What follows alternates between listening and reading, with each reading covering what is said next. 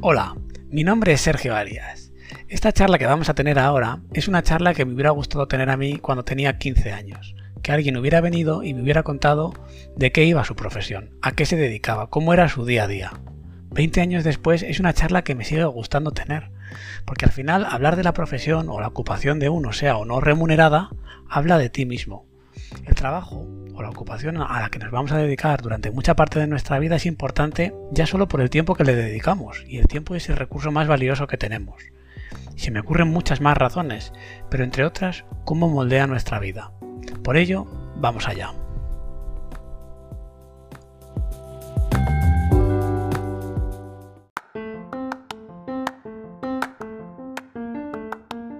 La presentación. Hola Rocío, ¿cómo estás? Muy bien. Bueno, ¿estás preparada? Te vamos a hacer a ti la primera entrevista de esta serie de entrevistas de profesiones. ¿Estás nerviosa? Eh, sí, la verdad que un poco. bueno, venga, vamos a hacerlo, uh, vamos a un poco a explicar la estructura. Primero vamos a hacer una pequeña presentación de, de ti que vas a hacer tú y después vamos a eh, contar lo que se puede saber buscando en Internet sobre la profesión que tú tienes y después vamos a hacer un poco el recorrido que tú has hecho a lo largo de estos años y te voy a hacer yo algunas preguntas para, para que la gente vea cómo es tu profesión y un poco, pues bueno, si, si a ellos les encaja o no, ¿vale? Ro, ¿estás ahí? Sí, sí. Ah, vale, vale, pensé que... vale, vale, pues venga, lo primero de todo, eh, vamos a conocer a Rocío Seltzer, nacida en Mar del Plata. Nosotros nos conocemos porque tenemos dos hijos. Vamos, que somos pareja y nos conocemos hace 10 años. Eh, yo creo que tu historia puede ser muy interesante para aquellas personas que les guste la ingeniería, incluso bueno, los aviones, en particular que es tu caso, y, y la ingeniería, pues está la, la, la, grande, la industrial, la de mucho acero, muchos tornillos, camiones llevando cosas, pues esta ingeniería es un poco a la que tú te dedicas. Eh, eso mismo. Y después, bueno, voy a es introducir lo que he podido encontrar en Internet, ¿no? Sobre tu profesión, pues si alguien quiere hacer este trabajo alguna vez, eh, pues eh, yo he hecho mi pequeña investigación. Lo primero de todo, que esta es una profesión que se encuentra mucho en Internet buscando estrés engineer. Tú eres ingeniera de materiales, ¿no? Que ahora lo vamos a contar en detalle, pero vamos, que de lo que se estudia a la profesión siempre hay, hay un, hay una distancia ¿no? de lo que hay que buscar y esto es estrés engineer. Y para ser más específicos hay que poner aerospace, que es del mundo aeroespacial. Después, para que la gente sepa, cuando buscas en Internet, en LinkedIn he buscado yo, hay una gran diferencia entre lo que son calculistas, que es lo que tú eres, y los diseñadores. Entonces, aunque uno al buscar esto encuentre las, dos profesiones, son profesiones distintas. Y después se encuentra mucho pues, en los sectores de trenes, coches, aviones, en también los eh, aerogeneradores y en el mundo de la construcción, aunque ya veremos que cada sector tiene sus cosas específicas, pero se encuentran mucho. Después, lo que he visto que piden en LinkedIn y todas estas cosas son pues programas específicos de cálculo. Cada sector tiene el suyo, ANSYS, NASTA, Abacus, normativas de cada sector, eurocódigos, el NIO, el BRUM y formación mecánica en tu caso. Y buscando así en Google Trends, que es una página para buscar la tendencia, está muy bien porque puedes saber eh, buscando palabras específicas dónde se están buscando y si se buscan más o menos, pues si buscas ANSYS, que es un programa de cálculo, pues veréis en España que el sitio que más se busca es en el País Vasco. Eh, después seguido de Aragón y después Comunidad de Madrid. La tendencia es estable, no crece, pero tampoco decrece. Lo mismo pasa con Hipermes o con Abacus. Si lo buscáis en Google Trends, lo vais a poder encontrar. Y también si buscáis en la página Finbiz, podéis ver cuál es la relevancia del sector que, va, que, que vamos a hablar ahora, que es el sector aeronáutico. Y bueno, os voy a dejar un enlace para que veáis, pero bueno, que sepáis que es un sector chiquitito comparado con, por ejemplo, podría ser el sector tecnológico, el sector aeroespacial es chiquitito. Y por último, para saber si un sector que va creciendo o va decreciendo, podéis mirar lo que se llaman los índices, que también os lo voy a dejar en el enlace, y compararlo con la economía, por ejemplo, de Estados Unidos. Y veréis que tienen un crecimiento parecido, o sea, crece con, con, con, el mundo. Es un sector que ni crece más ni crece menos. Bueno, ¿qué te parece, Rocío, esta introducción? Eh, pues estaba muy interesante, la verdad que había cosas que no sabía. ¿No sabías? ¿Qué cosas te han llamado la atención? Tú que, que me interesa mucho tu opinión. Eh, bueno, por ejemplo, esto último del, crecimiento de la profesión es algo que uno, a ver, uno, yo por lo menos no me lo he planteado eh, ni cuando estudié la carrera ni cuando fui a buscar trabajo. Al final uno dice, bueno, con encontrar un solo trabajo ya, ya para, uno es suficiente. Eh, y sí que creo que es importante saber estas cosas antes, al decidir que, qué quiere estudiar uno, cuáles son las chances que tiene uno de encontrar trabajo, por ejemplo. Bueno, mira, pues sí, sí, pues ya lo sabes, que estás en un sector que crece con, el resto. Eh, ahora si quieres, me ya jodas yo a la chapa y te dejo hablar a ti, que eres la protagonista. Cuéntanos un poco, para que la gente te conozca un poco antes de contarnos ya en materia tu profesión, pues de dónde eres, qué, dónde trabajas, qué es lo que haces. Eh, bueno, yo soy de, de Argentina y bueno, hace unos 11 años que estoy acá en, España. Eh, el primer trabajo que tuve no es el de ingeniera de estructuras, eh, fue en el área de investigación en materiales. Ahí trabajé tres años eh, y después di el salto a la industria. Eh, no sé si querés que te cuente también mi, trayectoria, cómo, es que llegué acá a España. Claro, un poco, eh, sí, bueno, quería saber, para que es una presentación personal, para que sepan un poco, bueno, que vives desde Argentina, que ahora trabajas aquí en España. Eh, por ejemplo, me interesa mucho si tus padres también se dedican al mismo sector que tú, o si tienes un entorno que ha favorecido que te dediques a esto. Eh, no, la verdad es que mis padres se dedican a cosas bastante diferentes. Eh, mi padre es dentista jubilado, mi madre es notaria jubilada. Eh, mi padre siempre me decía que no me dedicase a nada que tuviera que ver con, la medicina o con la odontología y la verdad que nunca me interesó demasiado. en cuanto a la notaría, a ver, que era una profesión muy lucrativa y estuve de secretaria ayudando a mi mamá durante un tiempo y la verdad es que no me interesó lo más mínimo. Y yo creo que mi mamá, si hubiera tenido más conocimiento de lo que era la ingeniería y e, este tipo eh, de, ciencias duras, por decirlo de alguna manera, seguramente que se hubiera dedicado a eso. Así que yo creo que me viene más bien por el lado de mi madre. Ya, ya, de alguna manera, ¿no? Vale, eh, y así, bueno, te voy a hacer un pequeño cuestionario para que la gente sepa un poco qué tipo de persona eres, en, pues eh, sin tener en cuenta la profesión, ¿no? De cómo, cómo ves las cosas en la vida y ya empezamos al grano con las preguntas de que les puede interesar a la gente que esté interesada en esta profesión. A ver, te hago estas preguntas. Por ejemplo, son preguntas personales, las contestas muy rápido, ¿sabes? No, no hace falta reflexionar mucho. ¿Te consideras una persona extrovertida o eres tímida? Eh, extrovertida. ¿Tu tolerancia al desorden es alto? Eh, más o menos, ¿no? Yo diría que un poco más bajo que la media. si tú tuvieses que decir, ¿tú eres una persona que ama la presión o si puedes la evitas? Si puedo, la evito. Vale, ¿te gusta especialmente la idea de hablar en público? Eh, sí, sí, sí, sí. Cuando estoy convencida de las ideas que quiero transmitir, sí, sí que me gusta. Ah, muy interesante, ¿eh? porque a veces a los ingenieros, ¿no? Yo tengo ahí la idea que se nos ve un poco como que no, y fíjate, aquí estás tú. Después, si tuvieras que elegir entre cuál es la, motivación que domina en ti, yo te voy a dar a elegir entre tres, ¿cuál dirías? ¿La de curiosidad o exploración es lo mismo? ¿La de logro o reto o la de afiliación a un grupo? No sé si las entiendes las tres. Eh, sí, bueno, yo creo que hay un poco de cada una por ahí. Eh, la que con la que más resueno puede ser con la de curiosidad, que al final las otras pueden venir como consecuencia, pero es cierto que eso es lo primero que se me pasa por la cabeza. Vale. Después eh, te pregunto, eh, ¿te quedas normalmente absorta en tus pensamientos y desconectas del mundo que te rodea o estás siempre pendiente de cada cosa que pasa a tu alrededor? soy de las que me quedo absorta. Te pregunto, yo lo sé, pero bueno. ¿Te consideras una persona creativa o práctica? Eh, yo me considero creativa. No sé qué es lo que la gente pensará de mí, pero sí que sí que me considero creativa. Vale, ¿cuáles las cosas que crees que te definen a, los ojos de los, a los, ojos de los demás? Eh, ¿Qué es lo primero que diría alguien? Diría, ah, sí, sí, Rocío, la que... Eh, bueno, yo creo que, a ver, por el feedback que, que, tengo es la que es muy estructurada y creo que va muy con mi profesión.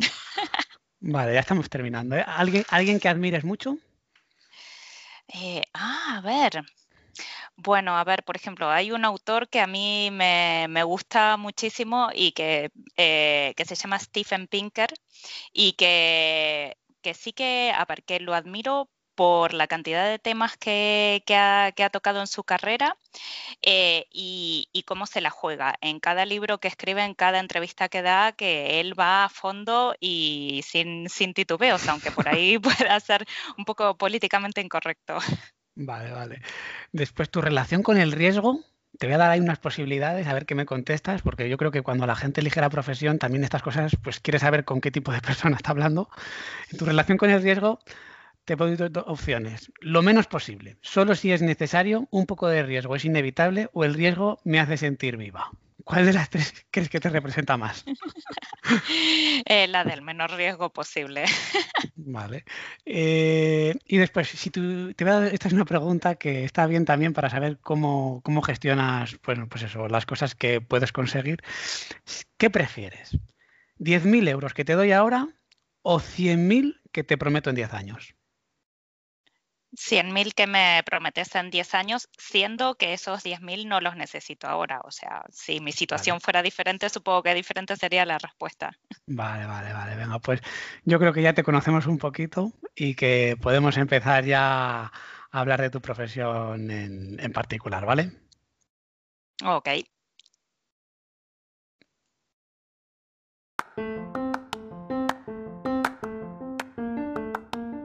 La profesión. Bueno, ahora que te conocemos un poco más, Rocío, eh, yo creo que es el momento de acompañarte en este viaje que has ido recorriendo durante estos años y nos vas a ir contando pues, cuál es tu actividad laboral y cómo se ha ido produciendo que hayas llegado a ser lo que eres. Entonces, bueno, lo primero de todo que te quería preguntar es un poco cuándo crees que fue el primer momento que sentiste que estabas empezando a elegir a qué te ibas a dedicar.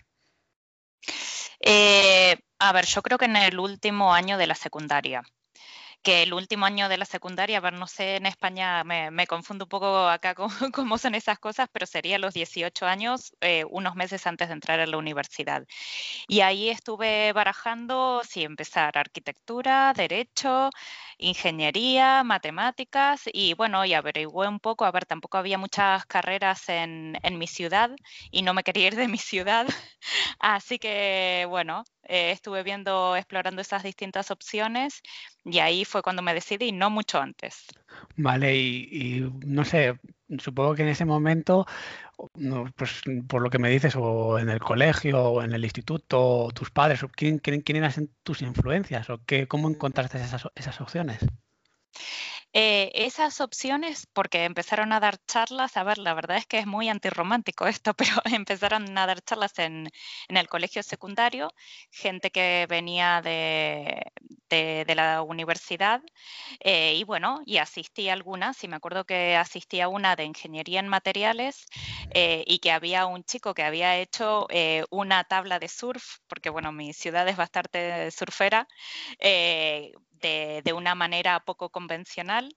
Y sí que me acuerdo que me llamó mucho la atención eso. Y en general a mí siempre me gustaron las matemáticas y dijeron que eh, después de, eh, de la carrera de matemáticas pura y dura, ingeniería era la segunda que más tenía y, la verdad es que eso me, me, convenció. Y referentes, la verdad es que hasta ese momento eh, laboralmente no podría decir que tuviera, que tuviera alguno. Sí que lo que pensaba, por ejemplo, mis papás eh, son autónomos y yo decía, yo nací para, para no tener jefe. Y la verdad que el tiempo me, eh, ha, dicho lo contrario. O sea, que te gustaba la idea de que, o sea, te influyó que tus padres eran autónomos y veías que eso era bueno, que ellos manejaban un poco su propia situación. Sí, sí, sí. Ahora pienso, pienso bastante diferente, la verdad. Sí, ¿y por qué? Ah, eso me interesa. ¿Y por qué en aquel momento te llamó la atención, pero bueno, no, no, no pesó lo suficiente para tomar la decisión que tomaste, ¿no? ¿O pensabas ser autónoma con el tema este de la ingeniería? Eh, no, porque, a ver, eh, no, la verdad es que nunca se me ocurrió ser autónoma con el tema de la ingeniería porque eh, eso mismo, no tenía ningún referente que, fuera autónomo, pero sobre todo una de las cosas que me gustó era que con la ingeniería podía trabajar en cualquier lugar del mundo y yo tenía muchísimas ganas de viajar, de salir de Argentina. Eh, así que eso fue lo que, lo, que más pesó de todo. Supongo que esto de, de ser autónoma habrá sido algo, algo secundario. Ya. Y, por ejemplo, ¿algún profesor que tuvieses en la escuela te influyó especialmente? Mm, además, bueno, ya hemos hablado de tus padres, pero me refiero a algún referente pues en la propia educación. Eh, podrían haber, podría decir que fueron las profesoras de matemática, pero la verdad que no. O sea, yo lo que más recuerdo, por ejemplo, en cuanto a profesores del secundario, eh, fue un, eh, un, profesor de literatura. Y sí que marcó un poco en, los libros, por lo menos al principio, que, solía elegir para, para leer. Eh, y profesores que me han marcado han sido en la universidad, pero digamos que antes que eso, eh, no, podría, podría decir que no, que no lo recuerdo, por lo menos. Vaya, vaya, se sentirían fatal sin escuchar los profesores. Y una cosa, eh, la, la, sensación de estar decidiendo algo importante, ¿la tenías? ¿O pensabas que, bueno, esto si no, si me equivoco, pues hago otra cosa? Eh, la verdad es que la memoria es traicionera con eso. Yo supongo que sí que sabía que estaba eligiendo algo importante, y, pero mm, no era tan consciente. O sea, como que yo creía que sí que me iba a gustar y sobre todo que iba a poder con ello. Mm. Como que no, sí, no, no lo veía tan, tan catastrofista. A ver, no, no pensaba que no me fuera a gustar o que, o que tuviera que cambiar de carrera. Yo creía que iba a llegar hasta el final. Ya, ya, ya, o sea, muy bien. Eh, y después, bueno, supongo que eh, finalmente te decantaste por una de, esas, profesiones, ¿cuál fue, o sea, de esas carreras, ¿cuál fue? Eh, ingeniería en materiales. ¿Y la empezaste y la terminaste? Empecé y terminé, sí, la terminé a curso por año. Y, la verdad es que, a ver, me gustó mucho, conocí gente muy interesante, algunos profesores me cayeron bien y otros mal, bueno, supongo que como, que como siempre. y, y la verdad es que tuve que estudiar muchísimo. O sea, fue el momento de mi vida donde más presión tuve. Sí, ¿eh? o sea que veo que la recuerdas como algo bueno, pero fue de mucha dedicación. Muchísima, o sea, no, no tenía tiempo para mí. Eh, por suerte, como estaba distribuida la carrera, si uno aprobaba todas las materias, tenía los meses de verano para, ir a la playa, pero fuera de eso, fuera de la época de vacaciones, era cuestión de todo el día, todos los días, incluidos los fines de semana, tener que, estar ahí con los libros. ¿Y sentías que lo que te explicaban en la carrera era útil, que te iba a ser útil para tu carrera profesional? Sí, la verdad es que sí que sí que lo creía, sí que lo creía. Obviamente en el día a día no uso todo, pero aunque mi carrera es ingeniería en materiales y esto eh, es algo es algo muy amplio, que de hecho que, nos, que había materias de eh, propiedades ópticas de los materiales o propiedades eléctricas, sobre todo eran propiedades mecánicas de los materiales. De eso iban la mayoría de, las materias y es a lo que me dedico. Eh, y era también lo que más me gustaba. O sea, con todo eso he tenido suerte. Ya. Y mm, por saber un poco, cuando estás haciendo la carrera, eh, bueno, ¿cuántos años eran? Cinco años. Cinco años. ¿En algún momento pensaste, bueno, esto es demasiado sacrificio? Eh, ¿O que te, tenías la sensación de estar perdiéndote algo? O no sé, también supongo que tendrías compañeros antes de empezar la carrera que optarían por otras cosas. Eh, ¿Sentiste en algún momento, bueno, igual tenía que haber hecho lo que había hecho fulanito? O quiero saber un poco, eh, pues, cuando tomas una decisión, ¿cuál es el, coste de oportunidad? Eh, sí, sí que tuve una crisis en el cuarto año y fue porque suspendí una materia y era que no, no la entendía, era corrosión. Eh, no, no, no la entendía, sufrí, sufrí muchísimo y me planteé, digo, a lo mejor esto no, no es para mí. Y a ver, como que siempre en un rinconcito de mi corazón estaba la parte creativa y la del diseño de indumentaria. Y yo en, su momento, cuando fui a elegir carrera, pensé que diseño de indumentaria era una carrera terciaria eh, y casi poco más que, modista. Eh, y, y, no me había informado bien, pero no me acuerdo si fue en ese año que me enteré que en em, ¿cómo era que se llamaba? Diseño industrial, había una orientación de indumentaria y era una carrera de cinco años. Entonces, en ese, en quinto año, junto con el quinto año de, ingeniería, eh, empecé eh, diseño industrial. O sea, a la vez, ¿eh? o sea, que estabas con las dos cosas.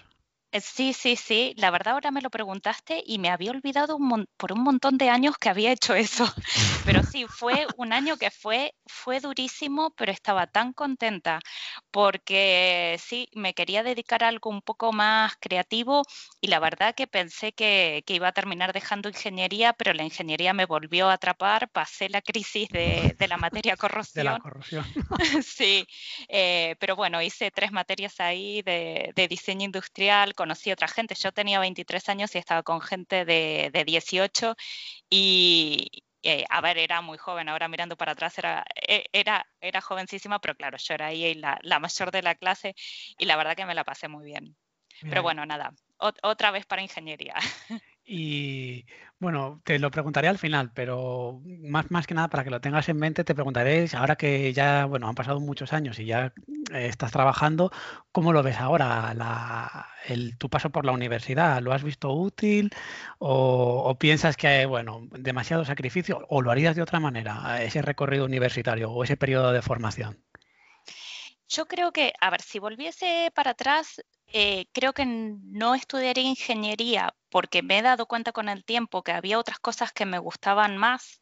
Me hubiera focalizado un poco más en otras, bueno, a ver, que yo lo que hubiera estudiado es eh, matemáticas, pero fuera de eso, volviendo a la pregunta de que si lo que estudié creo que fue útil o fue una pérdida de tiempo, como que yo creo que ha sido muy útil. incluso las materias que, que dieron que bueno, que al final no, las uso en mi día a día, eh, veo que es un buen pantallazo para ver para saber qué es lo que a uno le gusta, porque si nos enseñan a todos una cosa, vamos a salir todos con exactamente el mismo perfil. Así que sí, yo creo que sí que, han sido cosas útiles. Vale, muy bien. Eh, vamos a hablar ahora de, bueno, supongo que en algún momento terminas tu parte de formación, por lo menos la formal, ¿no? La universidad, y tienes que buscar trabajo. No sé, ¿nos podrías contar cuándo fue, en qué, circunstancias se produjo y, bueno, eh, cómo fue tus, tus experiencias, las expectativas que tenías, qué sucedió? Bueno, en esa época eh, yo me recibí el año del corralito en Argentina, que seguramente que, ¿eh? que, acá, sonará. Eh, había muy poco trabajo. Argentina es bastante machista, sobre todo en el área ingenieril, y los pocos trabajos que había eran para, para, chicos, para hombres. las cosas estaban muy complicadas. Entonces, una opción laboral que, que tenía bastante sencilla era seguir en la universidad y hacer un máster o un doctorado. Entonces, bueno, pedí una beca y sí me dieron la beca doctoral y bueno, eh, empecé, empecé a hacer el doctorado en Argentina. Mientras tanto, pedí otra beca para poder irme al exterior. Eh, y el exterior, bueno, er, tenía dos opciones, era Brasil y Australia. Me salió la beca de Australia y a los pocos meses me fui para allá a terminar el doctorado. Vale, y por ejemplo, cuando supongo que cuando sales de la universidad, eh, en aquella época no había como ahora, bueno, sí había internet, pero era muy precario. Buscabas en los periódicos. ¿Qué es lo que buscabas? Ah, eh, trabajo, la verdad es que eh, es una buena pregunta. Yo recuerdo, a ver, o sea, ahora se me vienen imágenes de ver el diario directamente. Pero el epígrafe que buscabas, que era acero o qué buscabas? Ah, eh, yo creo que buscaba por ingeniera, eh, es cierto que, claro, o sea, eso sí que era un tema. Ahora yo creo que los ingenieros en materiales se sabe un poco más qué es lo que hacemos, pero en ese momento no se sabía. Y entonces eh, buscaba por industrias porque yo sabía eh, de ingenieros en materiales que habían ido a tal o cual industria en Argentina. por ejemplo, eh, hay una industria allá que se llama Techin que eh, fabrica tubos de acero sin costura para transportar petróleo y había contratado a muchísimos ingenieros en materiales, o sea, muchísimos, por ahí 10, pero es que no éramos muchos. Y entonces eh, empecé a, tirar del hilo por, por ese lado. Ya, y cuando, bueno, supongo que decías que había muy pocos trabajos, ¿tú ah, echabas la solicitud o cómo hacías? ¿Llamabas o qué, es lo que hacías? Eh, lo que recuerdo es que vinieron a hacer entrevistas a la universidad de, de Chint, sí, y alguna otra empresa. Eh, yo creo que, em, a ver, como no, a ver, vinieron a hacer entrevistas que eran grupales y después eh, si uno pasaba la etapa grupal, eh, te hacían la de entrevista individual y, no llegué a pasar a la entrevista individual y yo creo que ahí un poco tiré la toalla. La verdad es que eh, no, no le puse demasiada energía a eso, como que pensé que era un poco inútil. En los diarios tampoco había visto muchas ofertas de trabajo y directamente fui a aplicar a la beca. A la beca, o sea que quedaste un poco en el, en el ecosistema de la universidad. Eso mismo, sí. Sí, no te, no te sedujo esta industria ni nada y dijiste, bueno, y supongo que además en Mar del Plata no, estaba, no estarían los trabajos, te tendrías que ir por ahí. Claro, esa, esa es una cosa clave, que, que, en Mar del Plata sí que me podía quedar en la universidad, pero si quería optar a un trabajo de ingeniera, eh, me tenía que ir a Buenos Aires o Buenos Aires o alrededores. Eh, y la verdad es que no estaba, a ver, no es lo que más me gustaba. También en la Patagonia Argentina eh, hay trabajos, pero no en la Patagonia preciosa esta que salen en las fotos, ni cerca del Perito Moreno ni nada, sino que son lugares bastante, bastante duros para vivir. Ya, ya, ya, ya. Y bueno, ¿cómo fue? O sea, entiendo que tus primeros sueldos o tu primera parte profesional fue en el mundo de la universidad. Cuéntanos un poco qué, qué es eso, qué se hace. ¿Qué se hace en la universidad o, cuánto, cuánto era el sueldo? Porque me acuerdo, ¿eh? No, pues lo que tú quieras contarnos, pero más que nada para que la gente diga, ah, bueno, pues yo quiero estudiar esto, me gusta esto de la universidad, pero ¿qué se hace? Que, no sé, despéjales un poco, cuéntales cómo era tu día a día o, o cuál era el horizonte con el que tú trabajabas en mente o cuáles son tus alternativas. Eh, ok, bueno, a ver, voy a contar mi, experiencia de esta universidad en, Mar del Plata, eh, que teníamos una sala bastante grande eh, con, mesas a donde estábamos ahí los becarios. En ese momento no, teníamos ordenadores. para, cada uno. El ordenador lo tenía en mi casa, así que parte del trabajo, bueno, lo, lo hacía en mi casa. lo que yo tenía que hacer eran experimentos, o sea, había máquinas de ensayos y tenía que eh, recortar las probetas. Me acuerdo que esto, o sea, no lo hacía ningún técnico, nosotros hacíamos absolutamente todo. Eh, recortar las, las probetas, que son como pedacitos de, material, después meterlo en la máquina de ensayo, ver cuánto resistían. El diseño de experimentos lo hacía, bueno, junto con mi supervisora. Y después tenía que escribir, bueno, informes, conclusiones, eh, presentar en congresos, que eso estaba muy bien porque, bueno, era viajar de, Argentina, incluso una vez fuimos a Chile, así que es También eh, yo hacía un poco de, de estimulación médica, que bueno, tiene mucho que ver con, eh, con lo que estoy haciendo ahora, mi, mi trabajo actual. Eh, y bueno, eso es simular cosas en el ordenador, muchísimos, muchísimos números, y para eso tenía otro co-supervisor. Vale, o sea que vale, entiendo un poco, vale, yo creo que queda muy claro lo que hacías. Y, nada, en algún momento tuviste que cambiar tu profesión porque ahora yo te conozco que haces otra cosa. Entonces, cuéntanos un poco, ¿qué, fue pasando y qué, cómo has llegado hasta donde has llegado hoy? Eh, bueno, eh, como contaba, eh, me salió una, beca para terminar el doctorado en Australia. en realidad no era para terminarlo, sí que lo terminé allá, pero en principio era para hacer una estancia de un año. Pero bueno, fui un año, me encantó Australia y, la verdad que decidí quedarme. Otra vez tuve una crisis existencial y, y entonces traté de entrar a, bueno, un curso de, tres años, un terciario para hacer diseño de moda, otra vez. Eh, era muchísimo más demandante, o sea, realmente había que rendir un, examen, bueno, de, dibujos y de, diseño que yo no tenía mucha idea. Eh, yo todo lo que lo hacía, lo hacía a lo intuitivo. Sí que eh, tomé algunos cursos antes de ir, que, que la verdad es que la pasé muy, muy bien. Pero bueno, me dijeron que, todavía estaba un poco inmadura, no entré en el curso que quería, entré en un curso para eh, ayudante de diseñador de modas. Digo, no voy a dejar un doctorado para ser ayudante de diseñador de modas. Aparte me dijeron que eh, el, ámbito de los diseñadores era era durísimo, no había tanto trabajo, eh, uno no empezaba proyectando sus ideas, sino las ideas de otras personas, que no, claro, trabajaba en, relación de dependencia. Bueno, la verdad es que me desalentaron bastante, volví con la cabeza baja, porque esto yo ya se lo había dicho a mi, a mi supervisor australiano, que me iba a dedicar al diseño de modas. Y él me dijo, no hay problema, te puedes quedar acá a terminar el doctorado. muy, muy benevolente. Eh, y bueno, y terminé el doctorado, eh, que fueron, bueno, tres años y medio en, total. Y, bueno, hubo momentos muy duros porque es una cosa, es un trabajo que empieza un día y dicen en tres años tenés que presentar algo. Entonces uno se organiza como quiere y mi supervisor no me presionaba para nada. Eh, y pero bueno, a ver, que fui metódica y lo fui haciendo, pero llegó un punto en que, no sabía, no sabía para dónde agarrar, eh, me sentía muy desorientada y yo creo que fue, no sé si a los dos años y medio que dije, bueno, esto es lo que tengo que hacer, o sea, pasó mucho tiempo. Pasaba muchas horas mirando la pantalla del ordenador con la mente en blanco. O sea, así que sí que fue, que fue duro. Fue duro a otro nivel, no al nivel de estudios, pero, pero bueno, de, decisiones e imaginación. Después... Eh, una pregunta, una pregunta.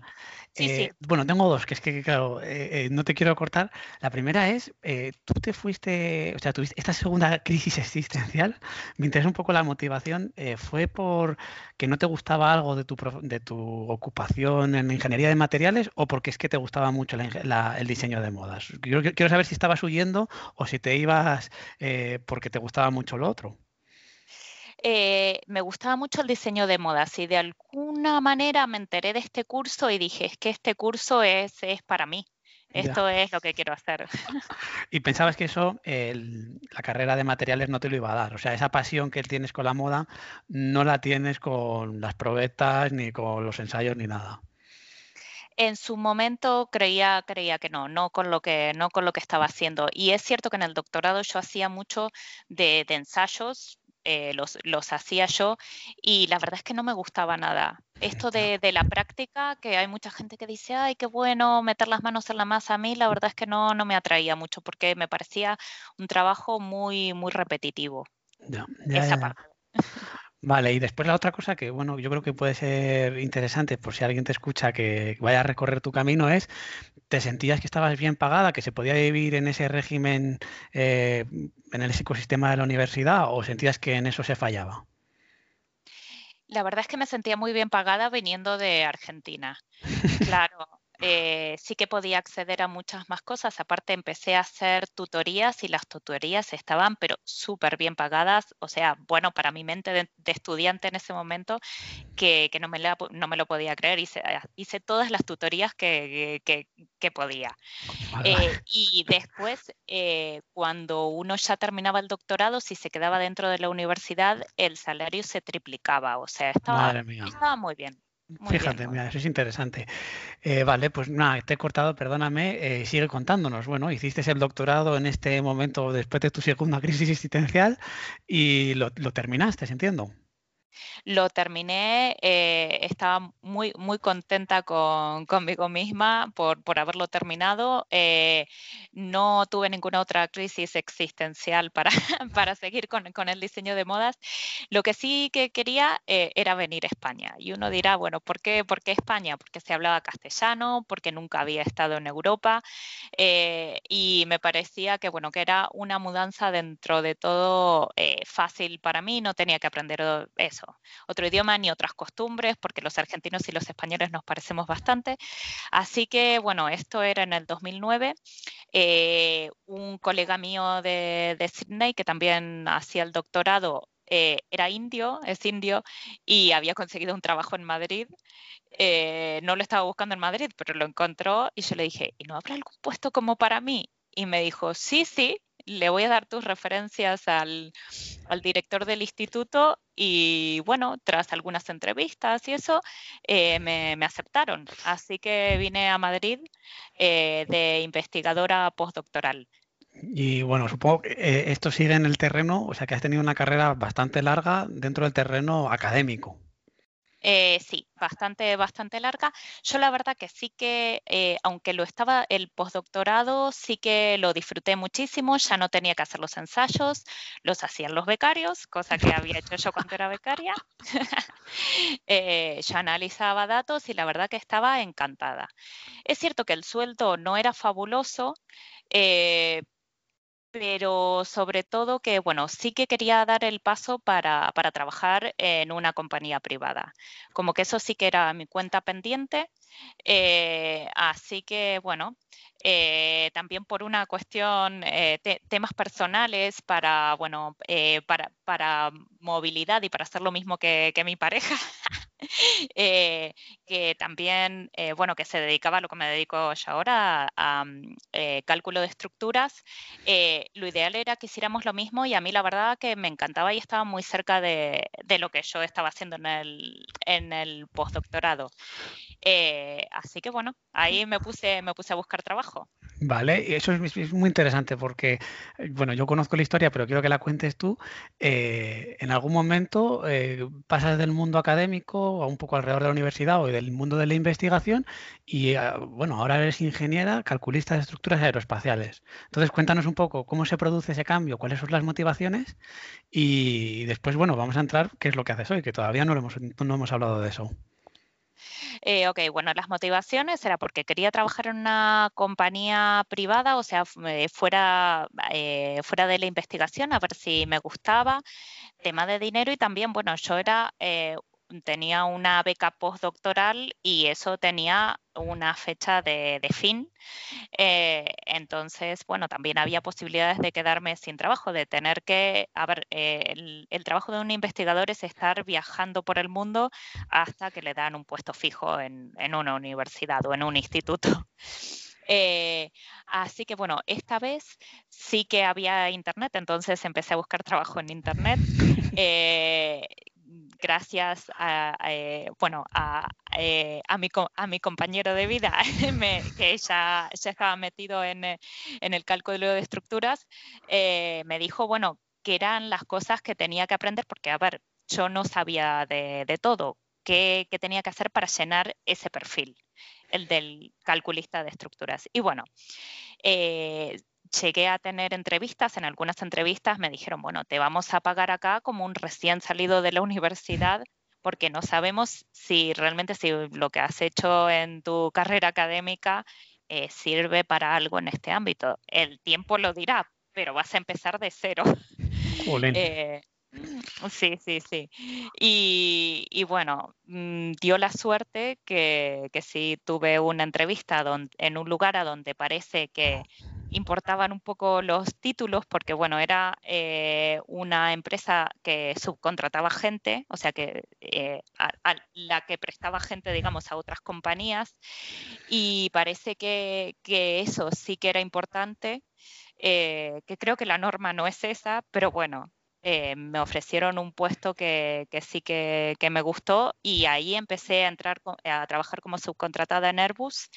Y después de, de tres años de estar ahí ya me, me contrataron en, en, plantilla. Y esto me parece muy interesante para detenernos un poco, porque yo he escuchado muchas veces que en España, bueno, en particular en España, que el doctorado no tiene salida profesional y tú dices que sí, que a ti eso te, te sumó puntos, te sumó puntos para tu trabajo actual y después, bueno, saber un poco que esa formación pues ahora la utilizas, o sea, es, es real que sí que sirve para algo.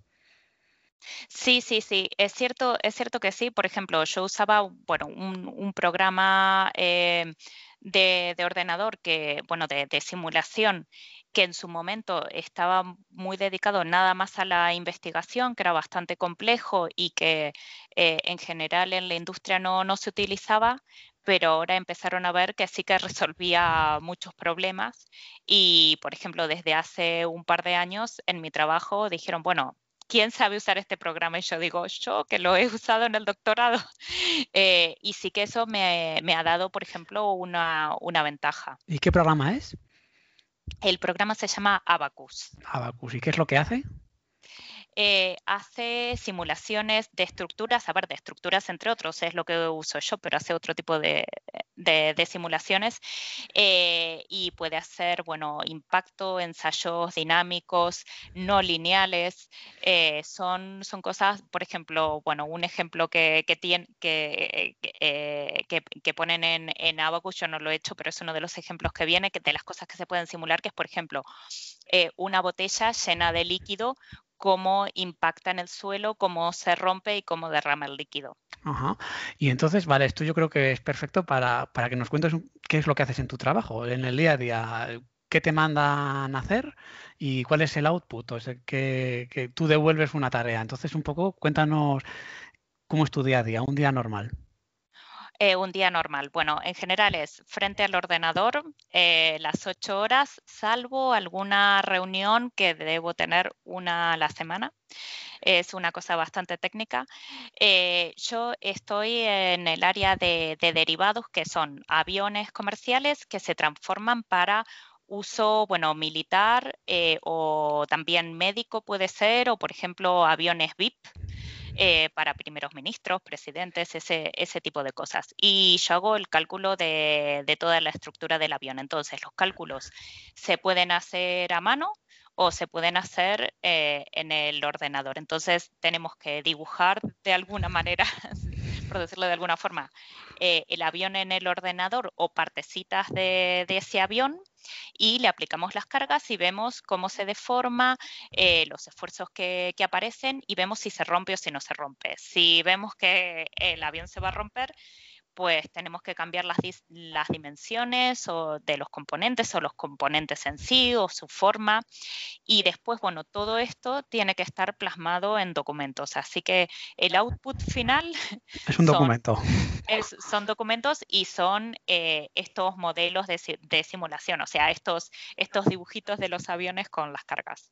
Ya, y por ejemplo, ¿nos podrías contar así qué es lo que más te ha gustado hacer en tu trabajo? ¿Alguna tarea que hayas dicho, bueno, esto ha sido, si se puede contar, ¿eh? Por si no se puede contar, no lo cuentes, pero si se puede contar algo que digas, pues mira, me pasó esto y lo resolvimos así y pues cuéntanos, no sé, algo que, que destaque. Eh, a ver, es cierto que hay muchas cosas confidenciales, pero por ejemplo, a ver, y esto sí que lo primero que se me viene a la mente, esto realmente no tiene que ver con los aviones, pero sé que era algo que se hacía muy, muy lento. Había, eh, ni bien empecé en este grupo de, derivados, eh, había que recorrer muchísima información que estaba desperdigada en muchos, en muchos documentos y había que recopilarla y sobre eso había que hacer cálculos. Y cuando me enfrenté a eso pensé que iba a ser una cosa infinita. Y y bueno, eh, mm, eh, aprendí a hacer eh, programación, bueno, para, para, procesar datos, para procesar texto.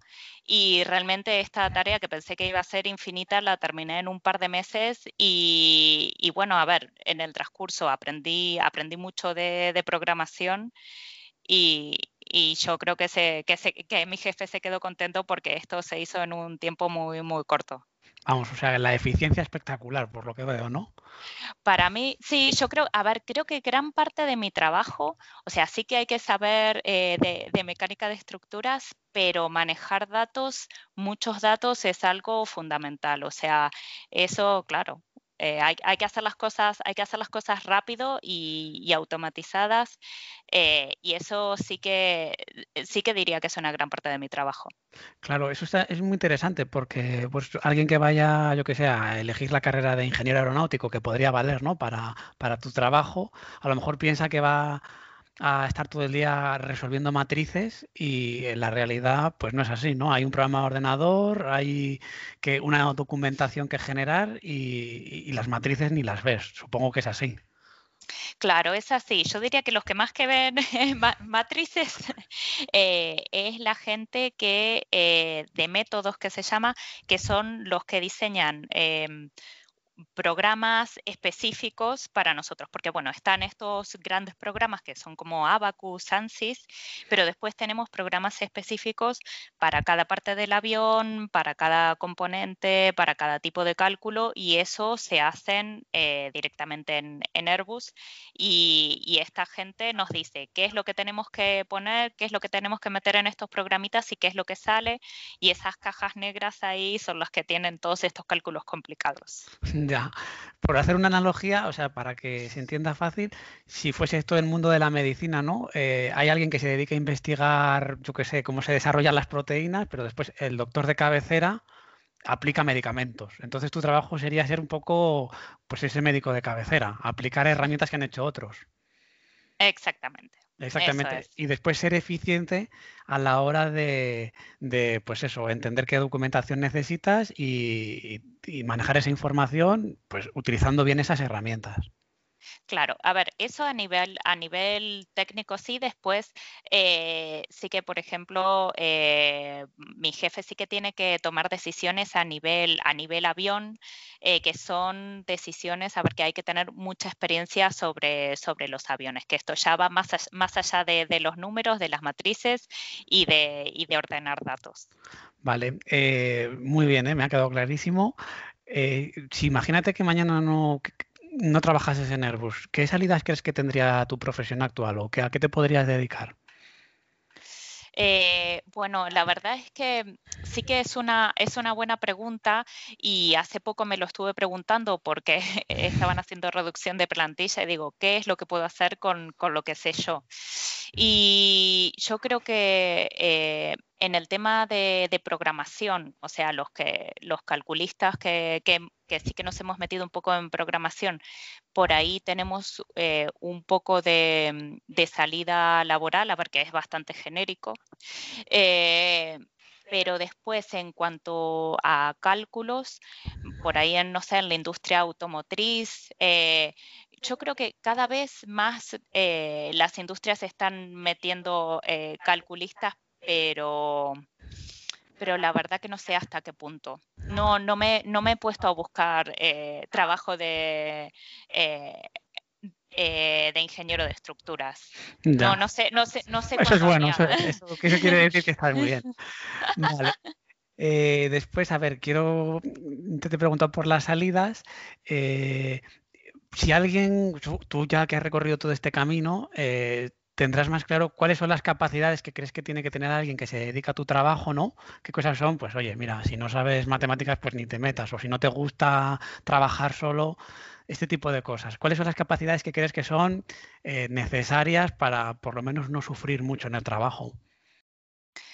bueno, es cierto que, a uno le gustan las matemáticas, no tiene que ser, realmente yo no hago matemáticas muy complicadas, pero los números, o sea, sí que le tienen que gustar a uno eh, mm, organizar, organizar cosas, por ejemplo, bueno, con esto de datos es organizar todo, todo el tiempo. Hay que saber inglés porque la información está, está en inglés, por lo menos inglés leído. Eh, y hablado, bueno, algunas reuniones sí que, sí que son eh, en inglés, muchas en inglés afrancesado, o sea que también hay que, hay que aprendérselo. Em, después, bueno, hay que tener bastante, bastante perseverancia porque muchas veces las cosas no, no salen de una. Eh, aprender a trabajar en equipo seguro, a ver, como muchísimas profesiones, porque, a ver, yo estoy eh, enfrente del ordenador la mayoría de las horas, pero sí que, sí que tenemos interacción con distintos grupos y aparte que tienen otras disciplinas. Por ejemplo, muy en contacto con la gente que hace el diseño de los aviones y tenemos, por decirlo de alguna manera, intereses contrapuestos. eh, entonces, eh, sí que hay que saber ponerse eh, en la piel del otro, entender un poco su, trabajo. Entonces, sí que, sí que hay que saber trabajar eh, en equipo. Em, después, bueno, sí que a nosotros nos hacen presentar nuestros trabajos en público, o sea que algo, algo de saber hablar en público sí que, sí que hay que saber. Claro, y el inglés era el idioma, ¿no? Y el inglés, sí, a ver, pocas veces nos hacen dar las charlas en inglés, pero sí, lo ideal sería saber hablar inglés, pero sobre todo saber eh, leerlo y escribirlo. Vale, pues eh, yo te he preguntado todo lo que se me ha ocurrido sobre tu profesión. No sé si me quieres contar alguna cosa que digas, oye, ¿cómo no me has preguntado esto? Eh, la verdad es que en este momento no, no, se, no se me ocurre nada. Mm. Eh, a ver, por ejemplo, algo, sí que yo siempre digo, a ver, yo como ingeniera en materiales que no había visto un avión en mi vida, nada más había volado en, aviones, eh, yo en cuanto, en cuanto entré a trabajar en Airbus, les dije, a ver, la verdad es que yo de aviones no sé nada. Tengo que saber algo para trabajar de ingeniero de estructuras eh, en aviones y me dijeron que, no. O sea, realmente eso es, es, bastante curioso, como que realmente nosotros somos un engranaje pequeñísimo de, toda esta maquinaria. Al final uno se va enterando de cosas, por supuesto, pero yo no podría decirte cómo vuela un avión. Ya, ya, ya. la verdad que esto es muy interesante porque te lo habrán preguntado mil veces y claro, tú les tienes que contar esto, claro. claro, claro. Bueno, pues mira, si te parece, vamos a pasar a la última parte, que son las reflexiones finales, eh, y terminamos, ¿vale? ok, muy bien.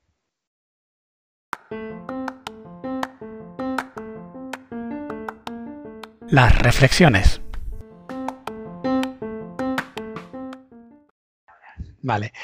Bueno, Rocío, ya hemos hablado un poco de cómo eres tú, cómo ha sido tu camino a lo largo de todos estos años a la hora de ser eh, ingeniera de estructuras aeroespaciales.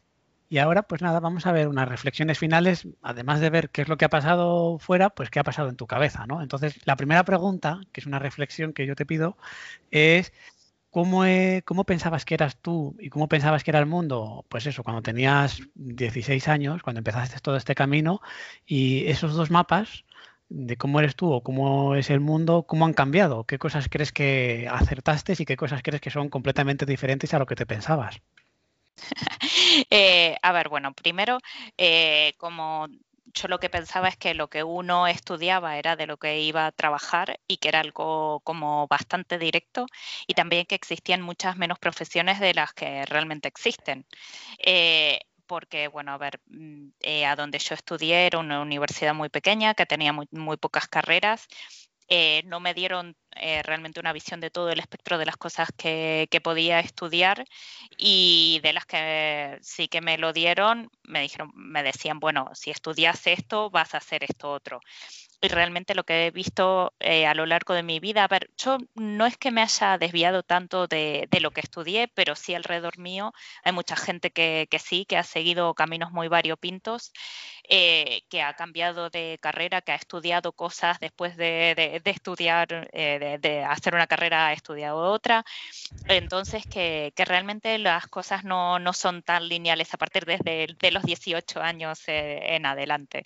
Y eso por suerte. Y después Después, en cuanto a conocimiento personal, sí que, sí que he cambiado eh, cosas. A ver, no, no, sé si tanto formas de pensar, pero eh, de ver las cosas que realmente me gustan y las que no me gustan. Por ejemplo, una cosa, eh, a mí me hubiera encantado estudiar matemáticas, pero yo creía que no me gustaba enseñar y entonces que como creía que era la única salida laboral que, que tenía, que eso, bueno, a ver, completamente equivocada aparte decía que si eh, tengo que enseñar matemáticas, pues que no, me gusta la docencia y con el tiempo, o sea, sí que he hecho algo de docencia y me ha encantado. Eh, y después, eh, en cuanto a la programación, odiaba los ordenadores en general, ni siquiera los procesadores de texto. y ahora la programación me, me, encanta, eso es un vicio. O sea que fíjate, de lo que uno piensa que le gusta, ¿Y dónde has acabado? Sí, sí, sí, la verdad es que el, camino es, muy largo, el camino de autoconocimiento. Por eso yo pienso que estas, eh, las carreras universitarias, que a veces uno dice, bueno, me dan un montón de materias que, no, que no vienen al caso, también yo creo que sirven para el autoconocimiento, para saber lo que, en lo que uno le gusta y en lo que uno es bueno. Sí, sí, muy interesante. Y también muy interesante esto que decías de que, bueno, pensabas que cada carrera tenía una profesión y que hay una dispersión enorme, que es que realmente uno no sabe las profesiones que existen. No, la, verdad, la verdad que no. Pero yo creo que, claro, yo creo que ahora con Internet, eh, para alguien que de 18 años que tenga que decidir qué quiere estudiar, eh, lo tiene mucho más fácil. Lo tiene más fácil. Y eh, bueno, ya lo veo a lo largo de la entrevista, pero tú estás muy contenta con tu trabajo. Sí, sí, sí, estoy, estoy muy contenta. Aunque es cierto que hubiera estudiado alguna otra cosa para hacer el camino más corto para, para llegar a donde, a donde quiero llegar, eh, sí que estoy muy contenta. Vale, eh, una pregunta que me interesa mucho. Hay un mantra que se repite continuamente, que es que en la vida lo más importante, en la vida laboral me refiero, lo más importante son los contactos que realmente si estás bien, bien nutrido de contactos, que no vas a tener ningún problema. Quería saber si en tu caso eso ha sido así y si, ha sido así, que me des un ejemplo concreto, porque eh, se dice mucho, pero después ejemplos concretos, o no sé si es que se ocultan o qué pasa. Para mí los contactos han sido importantes, pero han sido contactos que he hecho en el lugar de trabajo las dos veces. Eh, el primer contacto, bueno, fue mi supervisora en Argentina que ella eh, me, consiguió un lugar en la Universidad de, de Sydney, en Australia, a donde pedí la beca pero me tuvo que, aceptar primero un, profesor y fue gracias a ella porque, porque ella había colaborado con este profesor.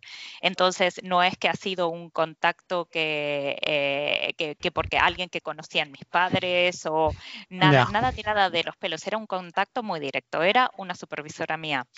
Y después, eh, que ya lo he mencionado, para venir acá a España, eh, mm, el contacto que, que tuve... Un compañero fue un compañero de trabajo directamente.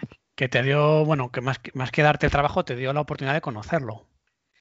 Me dio la oportunidad de conocerlo y también le dio referencias al, director del instituto sobre mí.